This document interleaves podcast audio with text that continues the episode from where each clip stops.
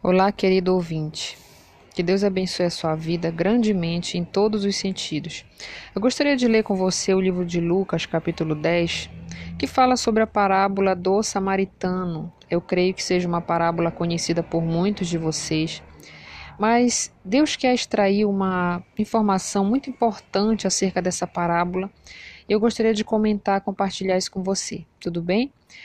É, capítulo 10, versículo 25 ao 37. E diz assim: eis que se levantou um certo doutor da lei, tentando-o e dizendo: Mestre, que farei para herdar a vida eterna? E ele lhe disse: Que está escrito na lei? Como lês? E respondendo ele, disse: Amarás ao Senhor teu Deus de todo o teu coração, de toda a tua alma e de todas as tuas forças, e de todo o teu entendimento, e ao teu próximo como a ti mesmo. E disse: Respondeste bem, Faze isso e viverás. Ele, porém, querendo justificar-se a si mesmo, disse a Jesus: E quem é o meu próximo? E respondendo Jesus disse: Descia um homem de Jerusalém para Jericó e caiu nas mãos dos salteadores, os quais despojaram e, espancando-o, se retiraram, deixando-o meio morto. E ocasionalmente descia pelo mesmo caminho certo sacerdote, e vendo-o, passou de largo. E de igual modo também o levita, chegando àquele lugar e vendo-o, passou de largo. Mas certo samaritano, viajando, veio até ele e, vendo-o, foi movido de íntima compaixão.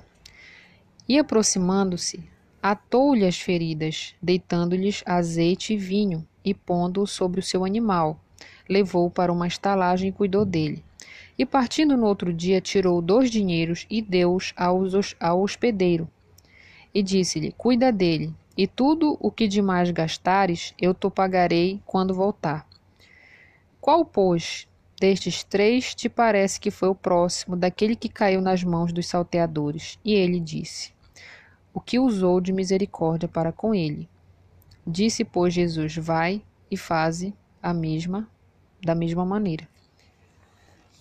Então, pessoal, é, o, que, o que o Senhor Jesus quis mostrar para esse doutor da lei, o qual perguntou para ele, né? Que ele perguntou: O que farei, mestre, para herdar a vida eterna? O objetivo está em herdar a vida eterna. E ele sabia muito bem o que era para fazer. Tanto que Jesus o questionou: o que está escrito na lei? Então a, a salvação está intimamente ligada a cumprir a vontade de Deus. Deixa bem claro: amarás ao Senhor teu Deus de todo o teu coração, de toda a alma, de toda a tua força, de todo o teu entendimento e ao teu próximo como a ti mesmo. Na Bíblia diz assim que é, você não pode dizer que ama a Deus e odeia o seu irmão. Nós, aqui na Terra, vivemos constantemente em sociedade, então nós temos que conviver com pessoas, nós passamos por situações com pessoas, seja no trabalho, na família, dentro da própria igreja. Não há como você se afastar de pessoas. Você tem que saber lidar com as pessoas. Jesus te prepara para lidar com as pessoas. E uma vez que você está na presença de Deus e quer permanecer na salvação, você tem que fazer a vontade de Deus. E fazer a vontade de Deus, às vezes é difícil, porque às vezes se resume a você lidar com certas pessoas. Resume você a se mostrar como o próximo de alguém. O que Jesus estava querendo dizer aqui? Que não adianta você ser doutor da lei, como ele fala, um sacerdote. Quem passava pela estrada? Um sacerdote e um levita. Pessoas que serviam a Deus, pessoas que conheciam a lei. Mas de que valia seguir a lei e dizer que servia a Deus, que adorava a Deus, zelava pela palavra dele, se no momento de demonstrar o amor desse Deus não conseguiam fazer isso? Demonstravam rejeição. Na verdade, passavam longe, não queriam ajudar, não queriam se doar ao próximo. Já um samaritano, qual nem era judeu, não era da fé, fez o que Jesus queria que, que os dois que vieram primeiro fizessem, e que eram conhecedores da lei e sabiam o que era para fazer. E o outro que nem sabia o que era para fazer fez. Ou seja, mostrou misericórdia. Tanto que na palavra, gente, quando se fala de misericórdia, diz que para nós recebermos misericórdia de Deus, nós temos que ser misericordiosos. Para nós recebermos o perdão de Deus, nós temos que dar o perdão. É assim. Se você não ama o seu próximo, como você diz que pode amar a Deus? O amor, ele tem que ele tem que sair de dentro da gente em todas as direções. É um amor que você tem sobre todos, até sobre os seus inimigos. Até uma pessoa que te fez o mal, você tem que fazer o bem. Por quê? Porque você tem o amor de Deus. Você consegue passar por cima de todo o ódio, de toda a mágoa, de todo o rancor, porque o amor de Deus está em você. Se, se o amor de Deus está em você, você consegue fazer isso. Você consegue fazer o bem ao próximo. Agora, se você for uma pessoa, né, puxando para o lado da religiosidade, se você é uma pessoa que sabe a palavra, lê, sabe de Gênesis Apocalipse, até recita, canta louvores, vai na igreja de segunda a segunda. Mas, na hora de você praticar a justiça de Deus, você não pratica, está na hora de você ficar alerta, de você analisar a sua vida, porque você está longe de Deus. Na palavra diz: Nem todo aquele que diz meu Deus, meu Deus entrará no reino dos céus. Por quê? Porque há pessoas que dizem meu Deus, meu Deus, que dizem que servem a Deus, que vão para a igreja, fazem, fazem o costume né, da, da, da vida religiosa, mas não conseguem ser de Deus por dentro, não conseguem é, fazer o que Deus requer de, da pessoa. Então, gente, ser é melhor do que falar.